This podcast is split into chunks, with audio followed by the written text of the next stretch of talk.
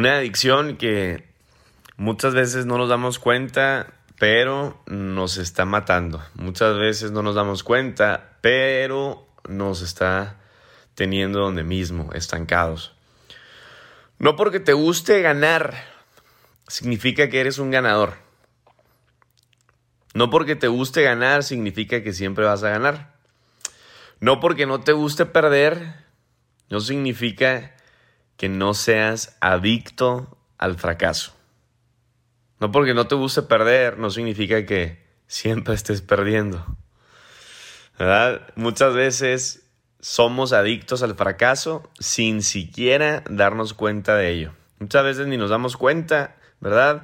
Pero somos adictos a ese, a ese gran monstruo que nos tiene atados, que nos tiene siempre perdiendo, siempre nos tiene fracasados. Quiero compartirte con esta mentoría 10, 10 signos de adicción al fracaso. Quiero compartirte 10 puntos muy importantes que te dan esos síntomas de saber si eres adicto a este fracaso, ¿no? Al fracaso. Entonces, número uno, número uno, número uno, adicción a la aprobación de otras personas. Cuando eres adicto a buscar la aprobación de otras personas y pensar que no eres capaz de tomar decisiones propias. Encargarte de convertir esas decisiones en las decisiones correctas. Hoy, hoy rompe con eso, rompe con eso, no necesitas la aprobación de nadie. Tú eres capaz de tomar tus decisiones y que sean correctas. No busques la aprobación de nadie más. Es bueno buscar consejos, sí, lo búscalos, busca mentorías, busca mentores, consejos, sí, es de sabios, pero no busques la aprobación de nadie. Si tú tienes un sueño grande, ¿verdad? Y y estás en busca de ello, tú toma tus decisiones, no busques la aprobación de nadie más, tú eres capaz de decidir por ti mismo tus propias decisiones y que sean correctas. Número dos, te entretienes en lugar de educarte. Todos los días tu cuerpo lo alimentas, ¿verdad? Pero ¿qué hay de la mente?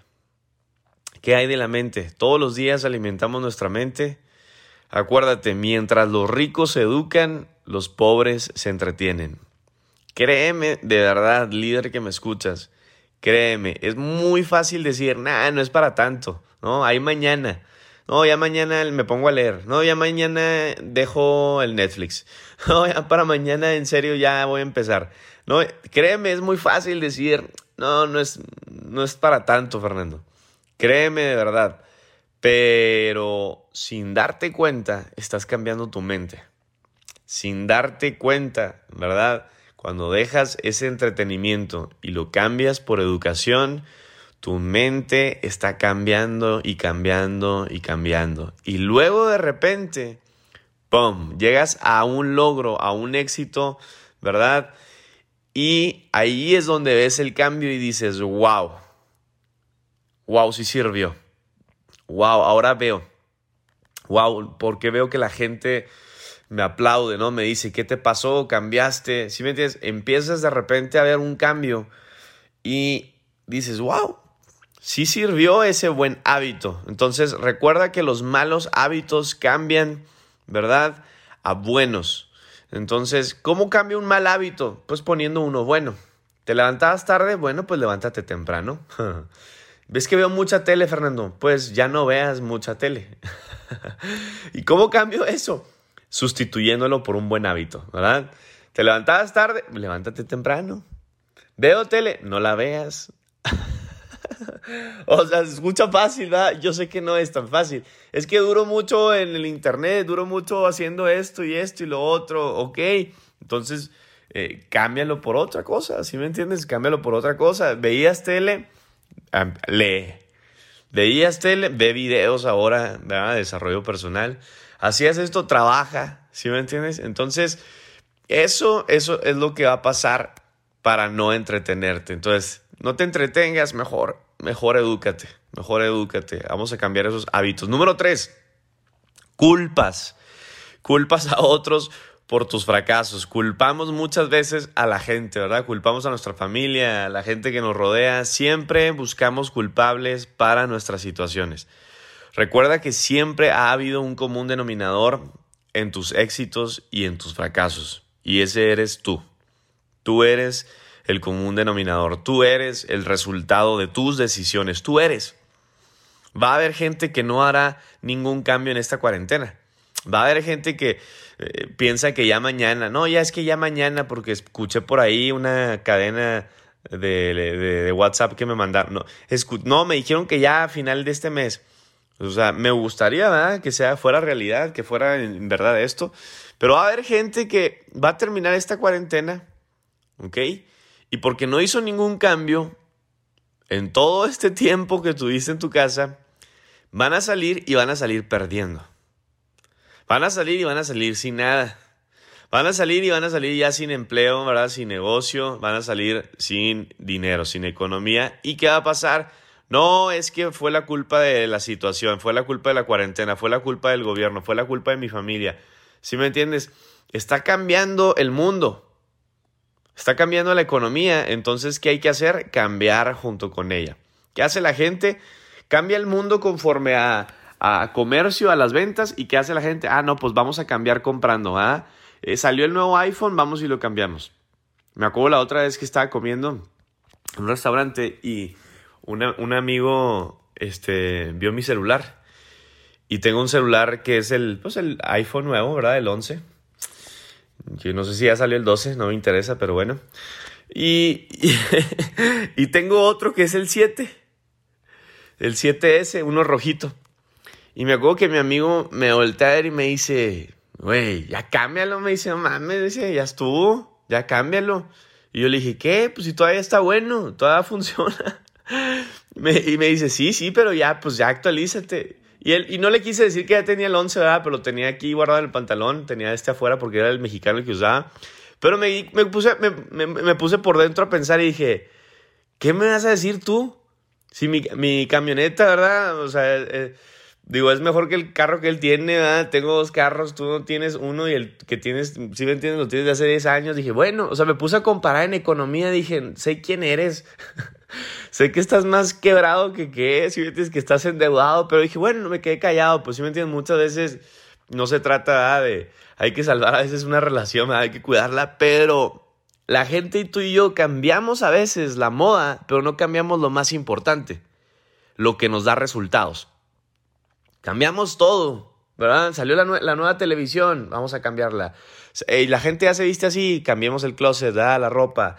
Eh, cambias todo pero no cambias lo que de verdad importa, lo que de verdad te da los resultados, tu manera de pensar, no cambias tú, no te cambias a ti mismo. Eso es lo que de verdad importa. Eso es lo que de verdad da los resultados. Entonces, señores, en esta temporada todo está cambiando. Tienes que cambiar. Tienes que empezar a ver qué es lo que hay que hacer, qué es lo que hay que cambiar en todo este tiempo que tenemos. Número cuatro, Número cuatro, número cuatro, te da miedo cometer errores. Y pon mucha atención con este número cuatro, porque este es algo muy importante. Te da miedo. Te da miedo cometer errores. Y a lo que le temes, a eso eres adicto. Si le tienes miedo a fracasar, eres un adicto a fracasar. Acuérdate, a lo que le tienes miedo, eso es lo que atraes. Me encanta un libro, uno de mis libros favoritos, en la Biblia. La Biblia tiene 66 libros, Antiguo Testamento, Nuevo Testamento, y en el Antiguo Testamento hay un libro que se llama Job. Y Job era un empresario, era un hombre muy rico, el más rico de toda su tierra, de toda su ciudad ahí. Entonces, imagínate el hombre más poderoso de tu ciudad. ¿Y qué es lo que le pasa al hombre más rico, verdad? Vamos a suponer el hombre más rico de tu país, le cae una desgracia. Le cae una desgracia, se muere toda su familia, todos sus hijos, se le muere todo el ganado, todas las cosechas, se le muere, imagínate si le cae todo, ¿no? Toda su riqueza se va al fracaso. Se muere toda su familia, se queda él solo con su esposa y para acabarla de fregar le cae una enfermedad, le cae una lepra, ¿verdad? Imagínate el dolor todos los días. Entonces, le pasa todo eso, pero algo interesante que yo dije, wow, no puede ser, fue cuando leí esto, que él dijo, lo que tanto temía me pasó. Wow. Qué fuerte es esto, señores. Lo que tanto temes es lo que te sucede. A lo que tanto te da miedo es lo que te está pasando, es lo que tanto te está sucediendo. Entonces, ¿qué pasa? Te pasa algo y dices, no, es que ya no quiero que me vuelva a pasar, tengo miedo, una vez me la hicieron, pues te la vuelven a hacer. Oye, no, es que yo ya no, yo no quiero invertir porque me da miedo, porque la otra vez me, si me entiendes? Te vuelve a suceder. Entonces, él dijo, lo que tanto temía me pasó. Miedo a perder, pues pierdes. Miedo al error, pues errores tras errores. ¿Sí me entiendes? No, es que ya me la hizo esa mujer, no, es que ya me la hizo aquel hombre. ¿Qué pasa? No, no generalices, no porque una mujer o un hombre te hizo algo, no significa que te lo van a seguir haciendo. Pero si vives con ese miedo, ¿qué crees? Cuando el día de mañana tú quieras, no, ahora sí, ya me quiero casar o quiero a este hombre o quiero a esta mujer, te la van a hacer. ¿Por qué? Porque tú lo atrajiste. Es un miedo que estás viviendo. Y señores, así como hay fe para bien, hay fe para mal.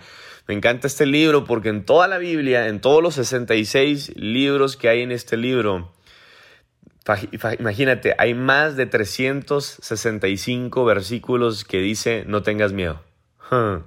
Uno para cada día del año. No tengas miedo. No temas. No tengas miedo. ¡Ey! No tengas miedo. No temas. No tengas miedo. Número 5. Te mantienes en relaciones que no funcionan. Te mantienes con gente que no funcionan para ti, que no te sirven para ti, no sirven para nada, nada más que para hablar de babosadas, de tontadas, de muchas veces compararte, de nada más ver, a ver, a ver el ego, ¿verdad? Y, y a veces nada más para eso son las relaciones. Entonces no voltees a ver ese tipo de gente cambia las relaciones, pero es que son mis cuates, son mis amigos, son mis compas, ok, velos una vez a la semana, una vez al mes, pero cambia tu influencia, cambia esa gente que te rodea. Acuérdate, somos el promedio de las cinco personas con las cuales nos asociamos. No subestimes el poder de esta ley que se llama la ley de asociamiento. Es muy poderosa. Señores, ponla en ejecución. Número seis, número seis, eres adicto al drama. te encanta el show, te encanta la pelea, te encanta el drama. Y eso, señores, vibra en una energía muy baja. Es más, ni siquiera vibras. Es un estancamiento total. Así que deja dramas, deja esas peleas. Nunca te pelees. Uno de mis mejores consejos es nunca te pelees. Aún así sea que tú tengas la razón, no te pelees. Aún así sea por eh, 50 mil dólares, 100 mil dólares, no te pelees, no te pelees, no te pelees. Número 7, gastas tiempo que obviamente no va a ir a ningún lado. Gasta tiempo. Eso es un problemón. No gastes tu tiempo. Al tiempo buen invertido, al tiempo bien invertido, éxito adquirido. Así como el economista, ¿verdad? Aconseja o así como el, el, consejero busca fugas de dinero, busca tú fugas de tiempo. ¿Cuáles son tus fugas de tiempo durante el día? Y esas cámbialas por educación, cámbialas por trabajo. ¿Dónde se te está yendo el tiempo? No es que se me está yendo dos, tres, cuatro horas en Instagram. Cámbialas, cámbialas, Nada más usa 30 minutos para publicar lo que tienes que publicar, ¿verdad? Lo que tienes que escribir, lo que tienes que hacer. Obviamente, nuestro negocio muchas veces está ahí en Instagram, no malinterpretes, ¿verdad? Si tienes que pasar mucho tiempo ahí, ok, se entiende. Pero que estés ahí de ocioso viendo historias, viendo nada más ahí. No, es que estaba viendo las historias, no, tú sabes, Tú sabes cuál, cuál es tu talón de alquiles ahí, tú sabes qué es lo que te está ah, eh, perdiendo, quitando el tiempo. No, es que me quedé en TikTok. No, hombre, pues ese TikTok es del diablo, señores. Ese TikTok a mí me roba a veces toda una hora de mi día y es muy importante. Y sí, no interpretes, me reí, jajaja, pero a la pregunta al final es, ¿en qué me ayudó? ¿En qué me sirvió? O sea, me, me hizo avanzar, me hizo crecer y muchas veces no es así. Entonces, señores, el tiempo, el tiempo ese se va, nunca regresa. Número 8. Número 8, eres descuidado con tu dinero. Y tu dinero no trabaja a veces para ti. Acuérdate, los pobres gastan el dinero mientras los ricos lo invierten. Hay gente que en esta situación se pone hasta incluso a ver qué comprar. Hay gente que está en medio de esta cuarentena, en medio de esta crisis y están todo el día en el teléfono y pues obviamente te están vendiendo de todo. Entonces la gente se pone a ver qué comprar. Ah, pues voy a ver qué compro y se ponen a ver catálogos y se meten en Amazon y en eBay y, si me entiendes? Y se ponen a ver qué comprar. No es tiempo de comprar.